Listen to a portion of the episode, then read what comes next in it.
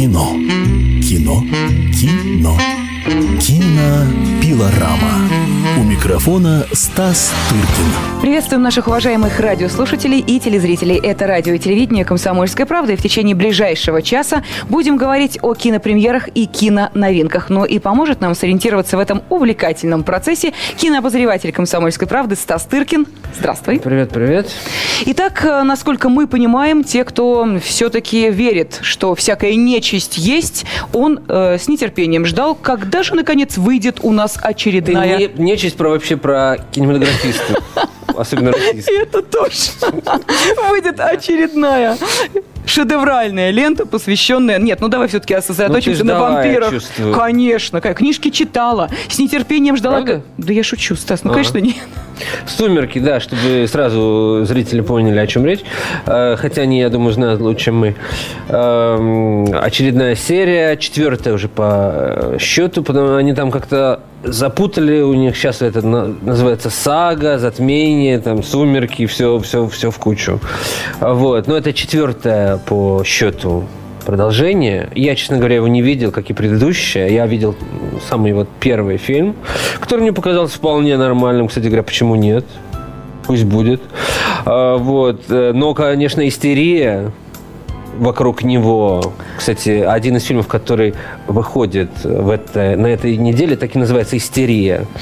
Но у нас в прокате он, он будет называться «Без истерики». Ну, это козни русских прокатчиков. Но об этом по- позже. А, Вот. А, Он мне показался вполне нормальным, кстати говоря, вот этот первый фильм «Сумерки». Ну а чем он был? Новые быть, герои, Да. Роберт Паттисон, Кирстен Стюарт. Почему нет? Э, Совершенно понятно, с чем связана эта истерия. Очень удачная комбинация жанров. То есть и ни- ничего нового придумать уже нельзя в этой жизни, но можно как-то комбинировать. И вот э, сочетание вампирского м, экшена, ну, то есть история про вампиров с молодежным фильмом, этого не было раньше.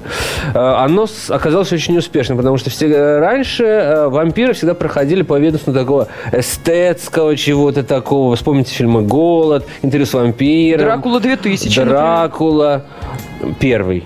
Ну и 2000 Ну, были тоже. какие-то молодежные ужастики с кровопийцами, но они такие были достаточно маргинальные. А здесь на широкую ногу произошло скрещение вампирской, значит, темы с молодежным фильмом. То есть подростки в, в клетчатых рубашках, да, и в, джи- и- в джинсах в широких, где-то э, в маленьком американском городке, ну, абсолютно не, так сказать, ну, раньше их в ужастиках только пилили там, я не знаю, что с ними делали.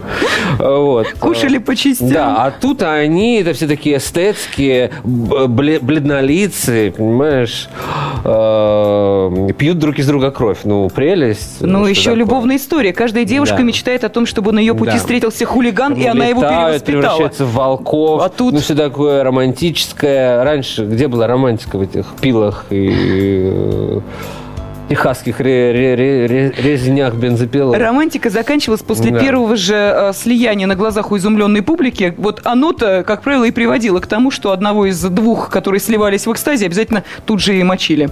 Да. А до, в общем-то, «Сумерек», ну, что происходило? А, Голос, помните, Катрин Денев, а, Дэвид Боуи, аристократы, а, пожилые, ну, то есть им там по тысячу лет, они продлевают как-то свою жизнь посредством, значит, этого всего. Или интервью с вампиром, да, с Крузом, не с Брэдом Питтом. Тоже Там еще Наталья Андрейченко, по-моему, снималась. Где? Вот в каком-то из этих фильмов она засветилась на втором плане в какой-то третьей роли. Ну, не знаю, ну не в этих двух точно.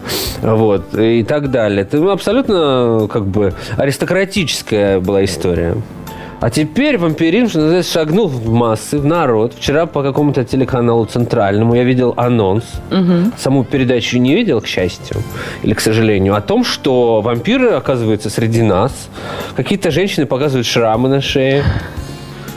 Что это абсолютно обыденная история, кто бы мог подумать. Вот это промо-компания. вот это, да, причина на самом деле популярности, что люди идут о себе смотреть. Ну, в общем, я предлагаю сильно на этом фильме не зацикливаться, только раз хочу рассказать историю. Я Стою я в очереди на какой-то фильм на римском фестивале и встречаю своего товарища Сергея Шолохова, угу. телеведущего Первого канала. И, а он только что был на презентации фильма «Сумерки», вот этого последнего там время. И он говорит, ты себе не представляешь, что там было. Там стоял виск, наверное, в течение 20 минут, при том, что вот девушки местные при том, что не приехал ни Паттинсон, там, никто из главных, а приехали какие-то второстепенные люди. И что они устраивали, просто невообразимо. Я, то есть трудно сказать, какой еще фильм даже Гарри Поттер, включая, угу. вызывал вот подобные страсти у, подра... у подрастающего поколения. Ну, такая сумеркомания, получается, у подростков да, да, началась. Да, да. Ну, и новым фильмом э, еще этот да. интерес подогревается и да. поддерживается. Так что вот, пожалуйста, вашему вниманию представили очередную часть саги «Сумерки». Вот, но если говорить о мании, то можно теперь перейти плавно к другому фильму, который тоже, в общем-то, касается в какой-то степени маниакальной озабоченности у некоторых э, исторической фигурой Вильяма нашего Шекспира. Ага. Вот для меня тоже это достаточно большое удивление, что, казалось бы, кому кто, в общем-то, помнит и знает, с одной стороны, а с другой mm-hmm. стороны, настолько это все крепко вошло в подсознание культурное современного человека, что сенсация, оказывается, новый фильм о том, писал, значит, Вильям наш Шекспир свои пьесы или не писал. Ну, этот вопрос периодически возникает, да. Э, так что неудивительно. Вот. Новый фильм называется «Аноним». Снял его режиссер Роланд, Роланд Эмерих, угу. ранее не заподозренный ни в чем интеллекту, высокоинтеллектуальным или хоть какое-то касательство имеющих, име, имеющих к литературе. То есть он снимал «Годзиллу», «День независимости», «Послезавтра», да? Угу. Про Катастрофу. Катастрофу 2012. В общем, все такие блокбастеры довольно, скажем, туповатые. Ну, так, если честно. Ну уж не Шекспир, это точно. Да. И тут вдруг он выступает с таким проектом. Кстати, в «Толстушке» в завтрашней «Комсомольской правде» читайте с ним интервью. Мы с ним встречались. И достаточно, он мне показался забавным субъектом. А, вот. Ну, очень успешный, конечно, немец, сделавший карьеру полностью в Голливуде, вот, на вот э, вышеописанных фильмов, и этот проект его, ему не давал покоя 10 лет. Вот так я и думала, что на вот этих картинах он зарабатывал себе да, имя, а потом да, да, начинается да. то, ну, это тоже, чему это, душа это, лежит. Да, я уверен, что фильм будет иметь сборы большие, потому что он сделан очень на широкую ногу, ну, в рамках достаточно скромного для Эмериха. Бюджета там всего 25 миллионов долларов, при том, что он привык там к сотням. Угу. А, вот. Ну, так достаточно увлекательно, а главное то, что неважно даже, какой фильм он снял, а важно то, что, в общем, вновь поднялся вот этот интерес к Вильяму нашему Шекспиру, который, как оказывается, в общем-то, жив все вот эти 400 лет со времени его ухода в мир иной. А был ли, ну как вот ты считаешь? Был ли Шекспир? Интересно это кому-то? Ну, э, на да. самом деле, мне очень понравилась одна из версий, что, да, действительно, когда ученые пытались обсудить это с исторической и научной точки зрения, мог ли один человек написать такое количество разных пьес, в которых упоминаются и исторические события, и географические, и прочее, прочее, прочее, приходит к выводу, что, в принципе, нет. Но предложить нечего, и это так же, как с тайной Джека Потрошителя. Кто же он в итоге был? Человек, приближенный ко двору, или обычный убийца? Ну, вот ты сравнила Потрошителя с нашим Все, можно Нет, сказать. я имею в виду версии, которые да, возникают, я, я а ответа-то нет на этот вопрос. Э, да, я тоже вот, э, честно говоря, совершенно никогда не заморачивался на эту тему. И поскольку я считаю, что Шекспир, не Шекспир, какая разница? Ну, э, как это говорится, роза... Пахнет, пахнет розой, розой, хоть, хоть розы назови ее, хоть нет. Да, поэтому какая разница, кто написал то, что я с детства читал эти пьесы и был в полном вообще восторге, надо сказать. Потому что мне это безумно нравилось. Просто даже как чтение. Угу. Они, они, кстати говоря, более приспособлены к чтению, и нам ужасно повезло, между прочим, потому что у нас они переведены прекрасно. Да, потому замечательный перевод Пастернака. Англичане и американцы на, э, оригинал Шекспира читают с большим трудом, так же как актеры с очень большим трудом произносят этот текст, но Там уже все ушло, там уже нет ни многих слов, ни этих оборотов и всего. Это очень большая проблема. И считанные просто остались актеры по пальцам. Их можно пересчитать. Классические э, английские артисты, которые могут справиться с этим mm-hmm. текстом. Есть э, интересные тексты людей, сведущих в этом вопросе, в смысле англичан, о том, что ну, никто, ни Леонардо Ди Каприо, никто просто не, не, не умеет эти тексты произносить уже. А у нас, пожалуйста, я как сказал, Пастернак, да. Щепкина, Куперник, чудесные да, переводы. прекрасные тексты. И я вообще не сторонник, я не читаю переводов э, вот из принципа, если честно.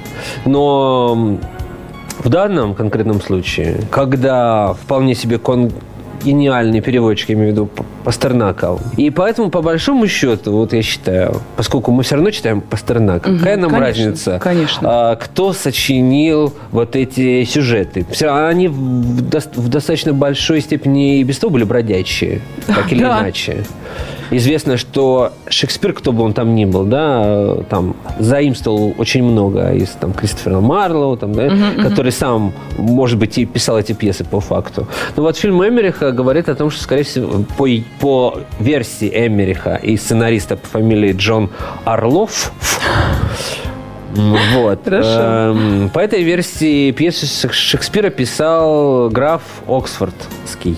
Может быть, что называется, потому что он был, так сказать, культурный э, человек, много читал, много, много всего видел, а многие пьесы Шекспира происходят за границей, будь то там замок Хельсинор в Дании или там Флоренция, Венеция и прочие итальянские города, да, где, а известно, что э, Шекспир нигде не был просто угу. нигде не был.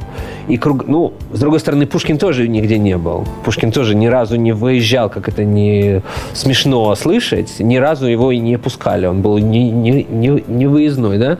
И тем не менее писал же тоже о каких-то городах и странах, но не будем сравнивать кругозор Пушкина, который, в общем, уже 19 век, да, с кругозором актера, который совершенно был непрестижной профессией, да, в Англии 17 века, то есть э, Шекспир э, настоящий просто не, не был в курсе, что происходило. И с этой точки зрения не мог ничего особенного такого, с моей точки зрения, писать. Но хотя бы для этого нужен какой-то кругозор чтения. Ну, разумеется, конечно. Одни исторические хроники да. чего стоят У шекспировские. Да, да, Всю да. У Шекспира посвятить. родители были неграмотные, жена была неграмотная. Он из такого, из такой был среды, которая, ну, решительно не предполагала какие-то, значит, э, интеллектуальные познания. Ну, как актер, он что-то там, ну, с другой стороны, вот в той же, в том же выпуске газеты, где напечатано вот мое интервью с Америкой, Гейдрихом. Есть интересная беседа э, с шекспироведом э, Барташевичем известным, угу. который пишет о том, что, как говорит точнее, что, э, с другой стороны, пьеса Шекспира написана таким образом, что можно предположить, что их писал человек, знающий сценическое дело, понимаешь? Он знал, что, допустим, после тяжелых каких-то монологов артисту нужно угу. давать передышку Понятно, там, да, и так да, далее, да. что пьесы расщ... Э, написаны так, таким образом, что предполагают вот этот профессионализм э, с точки зрения драматурга, которого явно не было у этого графа Оксфордского, с другой стороны. Так, может быть, это был тандем двух людей, вот э, профессионала в театральном деле, допустим, назовем его Шекспиром, и, соответственно, вот этого человека, который, что называется, давал факт фактуру для этих пьес, а именно тот самый материал, который нужно было перенести на сценическое площадку. Ну, тандем это из, немного из другого времени. Это был творческий тандем. Вот. В общем, неизвестно. И ясно одно что это одна из версий, которую не стоит переоценивать и так далее, а что не сомненный плюс ее то, что она а, так сказать, пробуждает вновь интерес к Шекспиру, не то чтобы он как-то сникал или угу. испарялся куда-то, потому что пьесы его идут кругом, да, до сих пор. Ну, все ставят по-прежнему Гамлета и Ромео, Ромео и Джульетту, Отелло, смешно, конечно. Да? Это то, что этот э, драматург мог оказаться настолько актуальным, да, все вот эти годы, то есть угу. несоизмеримый. Был какой-то, как мне э, сказали умные люди, э, знающие этот э, материал, был какой-то спад, потому что, ну, сразу после того, как он умер, то есть он, разумеется, не был никому нужен, и допустим, в 18 там веке и так далее прошел э, спокойно э, для Шекспира, а вот то, что происходит э, в 20 веке, да, когда, ну, просто эти сюжеты, то есть, ну, как бы фильмы ставятся. Вот, ну, нет ни по... одного театра, который бы не нет поставил пьесу Шекспира, это абсолютно точно. Начиная от сельского... Да, до... клуба. Клуба, заканчивая самодеятельным театром у Рязанова, да, где они ставят «Берегись автомобиля». Они ставят э, а, Гамлета. А, господи, конечно, да. Они ставят Гамлета, разумеется. Да, и так далее. Ну, то есть вот. Ну, в общем, э, плюсов у этого фильма, э, я считаю, больше, чем минусов. То все эти плюсы лежат, так сказать, в, вовне эстетической среде, потому что сам фильм я бы не сказал, что он там, угу. так э, безумно хороший, он очень грубый, так же, как вот все другое творчество Эмериха, он очень грубо сделан. Э, я уверен, что специалисты найдут там массу ляпов, но это все мелочи жизни что называется, потому что главная задача – это вновь напомнить о том, что ей был такой гений, кто бы он ни был, как бы его ни звали, это лично я считаю абсолютно неважно, который до сих пор э, живее всех живых и, в общем, ну, а чем, собственно, эта тема так э, волновала Эмерих? Это хочется понять. Ну, почему он на этом сделал? Ну, она, вот, как акцент? сказала совершенно справедливо, она время от времени из искры, так сказать, возгорается это пламя, угу. достаточно на пустом месте. В 70-е годы, кстати говоря, прошлого века, был в Америке даже суд проведен там, в каком-то суде, а вот кто писал пьесы Шекспира. Так ни, ни к чему не привел, но это был э, нормальный суд с какими-то прям а, адвокатами, с доказательствами.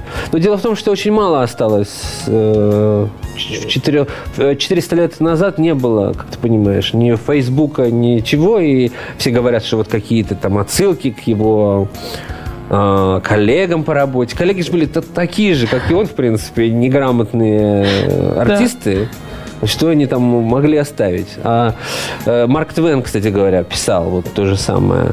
Э, на ту же тему он был абсолютным э, сторонником теории, что это был не Шекспир. Он, он сказал, что Шекспир сам написал только эпитафию на свой камень, и она очень смешная и такая про простонародная.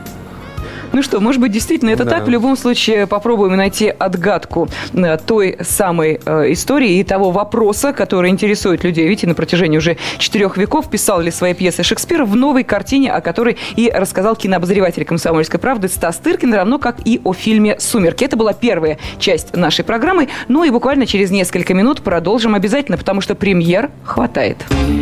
Кино. Кино. Кино. Кинопилорама.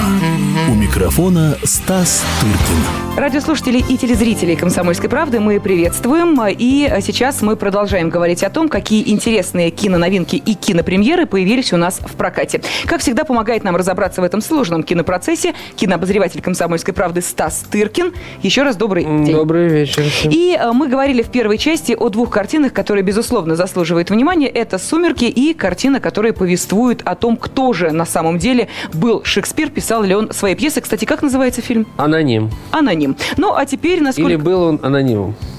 был он анонимом. Ну, это что-то да. Да, а теперь я так понимаю, что мы переходим уже к таким э, более низкопробным зрелищам или нет? Или, прости меня, если я так смело да сказать о достойных картинах. У нас вообще этот четверг проходит под, так сказать, знаком Англии. Ну, во-первых, аноним, хоть снятый немецким режиссером, но в английской, значит, среде с английскими артистами, с Ванессой Редгрейв, которая mm-hmm. играет королеву Елизавету. На мой взгляд, играет очень плохо и грубо, потому что, потому что известно, да, что, к сожалению, Ванесса Редгрейв уже впала в порядочный маразм на почве своей политической деятельности. И это все, честно говоря, видно на экране. Вот. Ну, Она разве так, венценосных оправ... особ никогда не играла? Ну, наверное, играла. Настолько угу. всего играла, что не удивлюсь, что... Трудно сказать, что... Да, играла. Что она не играла. Вот. Эм, да. Но вот два остальных э, фильма, которые мы посвящаем остаток нашей передачи сегодня, они тоже английские. Да, и один называется в русской транскрипции без истерики, хотя оригинальный, э, оригинальный вариант названия «Истерия», наоборот. А второй фильм, э, тоже переделанное название, называется «Чужие на районе». Ну, это, знаете, уж такой совсем прям сленг. по телевизионному прям. Да. А на самом деле он называется «Атак де Блок», что называется «Атака на э, район». Похоже, близко по смыслу. Ну, какой, с какого фильма начнем? А, Я думаю, что начнем мы, э, пожалуй, с э, Истерии. истерии. Да. Ну, в общем, давай я уже буду, чтобы не путать зрителей, называть его Без истерики. без истерики, потому Да. что они В прокате начнут бедные не сообразят, о чем речь, и потом будут искать в афише и не найдут никакой истерии. Еще раз говорю, фильм называется «Без истерики», и посвящен он интересному факту о том, как был изобретен первый э, в природе вибратор. Я Маленькая пауза. не ослышалась? нет, это очень интересная, как оказалась, история. И фильм э, довольно милый. Это очень милая, э, не скандальная, и не подумайте там э, чего. Сделано с большим вкусом, надо сказать. Очень по-английски. Костюмная такая э, комедия. Еще и Ну, костюмные. конечно, это же викторианский Лондон. Ну, Ты так- думала, его Так, изобрели... э, Я думала, что там дети цветов. э, Нет, нет, это- нет. Он был Ага. изобретен, вибратор, был изобретен в 1880-х там каких-то годах в Англии, в Лондоне. А а как я сейчас расскажу? Как много, Э, много можно узнать, посмотрев всего лишь кино. Да-да-да, я Да, слышу. да, да. Никогда тоже не э, особо никто, я думаю, не парился над этим вопросом. Ну вот, теперь мы все знаем, как было дело. Э, Дело в том, что вот этой самой истерией в Англии, ну, Англия была передовая страна, можно себе представить, что творилось в других странах. Э, В то время, значит, в медицинских учреждениях царил полный, значит, полная антисанитария, э, хаос и так далее. Больных э, держали в грязи. Молодой врач Мортимер, которого играет прекрасный э, молодой английский артист Хью Дэнси, которого мно- многие видели в каких-то столь же прекрасных британских э, телесериалах, экранизациях классики. А Вот. Он борется с вот этой антисанитарией э, и пытается э, своим начальникам медицинским втолковать, что, э, что такое микробы и как с ними бороться, но они остаются глухи к его теориям, потому что консервативны чрезвычайно. И ему ни- ни- ничего не остается делать, как идти устраиваться на другую работу в частную клинику к доктору, который лечит женскую, женские истерики.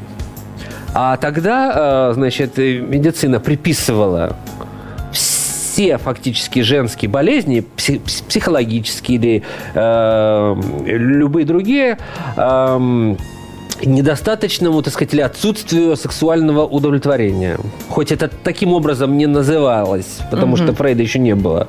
Но так или иначе э, лечились все болезни мануальным стимулированием, так сказать, ручным, женских, так сказать, э, прелестей. То есть э, девушка ложилась за ширму, Врач протягивал руку сквозь эту ширму и ручным образом стимулировал ее до, так сказать, оргазма, которого в те годы не знали, что это такое, и тем более английские леди э, даже не подозревали, что он на свете есть. Вот. И- Однако.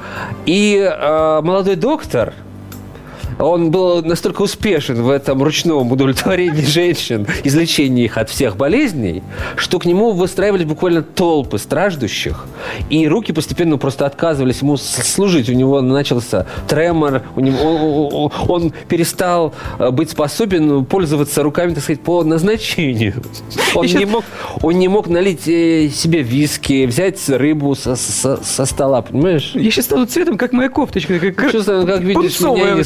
Нисколько не смущает э, все эти истории. И поэтому вот так и появился, собственно, механическое приспособление, а, благодаря тому, что у доктора был друг, лорд, который был сторонник всяких новинок э, в, в технике. И у него, по-моему, появилась первая вообще в Англии электрощетка. Он, во-первых, во-первых, у него на дому присутствовал генератор электрический, тоже же большой. Да, же, конечно. свечах. Вот, уже появился, значит, генератор, и от этого генератора ла- работала электрощетка. И горничная, проти- ну, так сказать, Да, пыль. да, да, да, да, понятно. Вот, Ага. И они просто взяли, отодрали вот эти перья, и увидели, что, что принцип работы тот же самый, что у руки доктора в, в этих, на этих сеансах. Вот. И на этой же мало женщине горничной, на этой защищать. горничной, которая по совместительству была бывшая проститутка, ее, в общем-то, ничего не могло удивить в этой жизни, они проверили, про- проверили, проверили работу. веб- Да. И девушке очень понравилось. Ну и, соответственно, вот так, а, собственно, доктор разбогател там, и так далее. Все Слушай, это, это комедия, что ли? Я не- это комедия, но это комедия, но она основана на реальных событиях. Во всяком случае, титр э, вступительный об этом говорит. Он говорит, что да, фильм основан на реальных событиях, и дальше остается точка, и, и сакраментальное английское слово really. То есть и в- как бы де- действительно, то есть это такой, как бы авторы подмигивают зрителю, ну, как бы понимаете, как хотите, но да, это реальная история, вроде как. А в финале фильма не написано? Ни Нет, одна нет, женщина нет, в результате не пострадала. Нет, не пострадала. Вот так э, происходило дело, и с тех пор истерики, в общем-то, закончились, по крайней мере, вызванные этим предметом. И э, жить стало всем э, спокойнее и веселее. Ну вот, э, вот такая комедия называется «Без Нет, истерики». сделано очень э, весело, в то же время это совершенно не грубое, не пошлое, никакое не вульгарное зрелище, наоборот, оно, его можно смотреть, ну не знаю, если, если не считать, соб- собственно, тематики, о которой идет речь, то это вполне можно даже, не знаю, с детьми смотреть, с мамами. Ну, в конце концов, театр нас уже приучил к некоторым откровениям, когда шла пьеса «Монологи вагины» по многим сценическим, сценическим площадкам мира возили этот спектакль, так что, знаете, мы уже привыкли Не, ну это совершенно другое, Это другое, да, жанр, но и всё. Это была феминистская такая история. Тут тоже, кстати говоря, действуют феминистские и суфражистки, как их в то время называли. Но нет, нет, это очень достойная маленькая картина, очень прекрасные диалоги, чудные артисты английские и не только. И прекрасно сыгран, прекрасно поставлен, костюмы, все дела. В общем, это, это очень милое, старомодное костюмное зрелище в лучших английских традициях. Ну да, только тема весьма щекотливая, ну да и Тема ладно. щекотлива, но она решена просто с безукоризненным вкусом и тактом. Так что я уверен, что никакая э, девушка не пострадает во время просмотра. Понятно, обмороков в зале Нет, не нет, будет. нет. Но у нас остается буквально 4 минуты, а хочется И еще, конечно... достаточно Да, для, для того, вот чтобы рассказать на- о фильме на под названием «Чужие на районе». Тоже ничего плохого в нем нет. Это молодежная комедия, не комедия. Это, так сказать, история о том, как э, молодежные банды в современном Лондоне, состоящие, конечно же, из, фактически из чернокожих молодых, значит, подростков, не могут э, разобраться уже окончательно друг с другом и так же, как грабить молодых, одиноких, белых, подчеркиваю, мед сестер на улицах, потому что помешало им инопланетное вторжение. Оу. Да, вот. И они из вот этих э, бездельников, хулиганов, лодырей, лоботрясов и так далее, при- как бы вынуждены превратиться в, в героев, в защитников тех же мед сестер, которых они теперь обязаны защищать от а, мохнатых, фосфорисцирующих каких-то инопланетян, которые кусают всех за что ни попадя.